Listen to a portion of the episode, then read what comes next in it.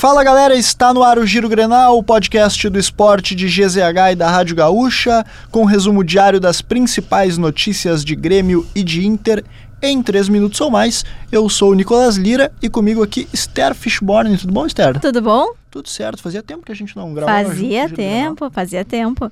Nesta quarta-feira, 18 de outubro de 2023, vamos começar com o Grêmio? Vamos começar falando do futuro do técnico Renato Portaluppi no Grêmio, que ainda é uma incógnita para a temporada de 2024. O episódio ocorrido depois do Grenal, com a fuga, entre aspas, para o Rio de Janeiro, já está superado internamente. No entanto, direção e treinador não conversaram sobre uma possível renovação de contrato para o próximo ano. Uma eventual extensão de vínculo será avaliada apenas no final da temporada. E o Grêmio assinou o contrato com um jovem volante das categorias de base. Araújo assinou o vínculo como profissional pela primeira vez. O jogador, inclusive, já realizou treinos com o elenco principal.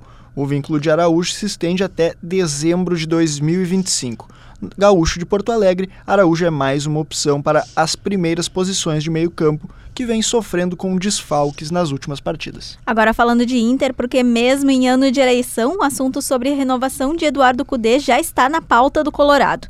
No evento de campanha da oposição, o candidato Roberto Melo disse que aceitaria que o clube antecipasse a renovação do treinador.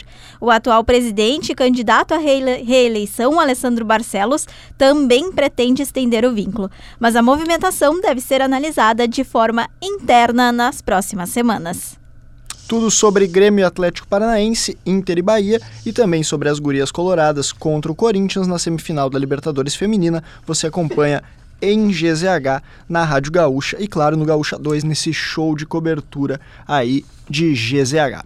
Siga o Giro Grenal na sua plataforma de áudio preferida, deixe sua avaliação e ative o sininho para receber uma notificação sempre que um episódio novo estiver no ar. Lembrando que a produção foi de Nicolas Lira, técnica e edição de áudio de Paulo Fraga. E não esqueça, arroba esportes GZH nas redes sociais.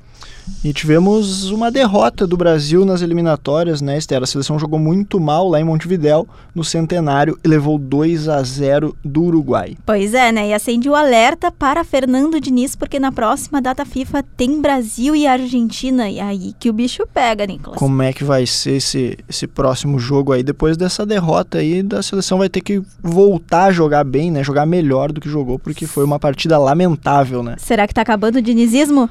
E agora?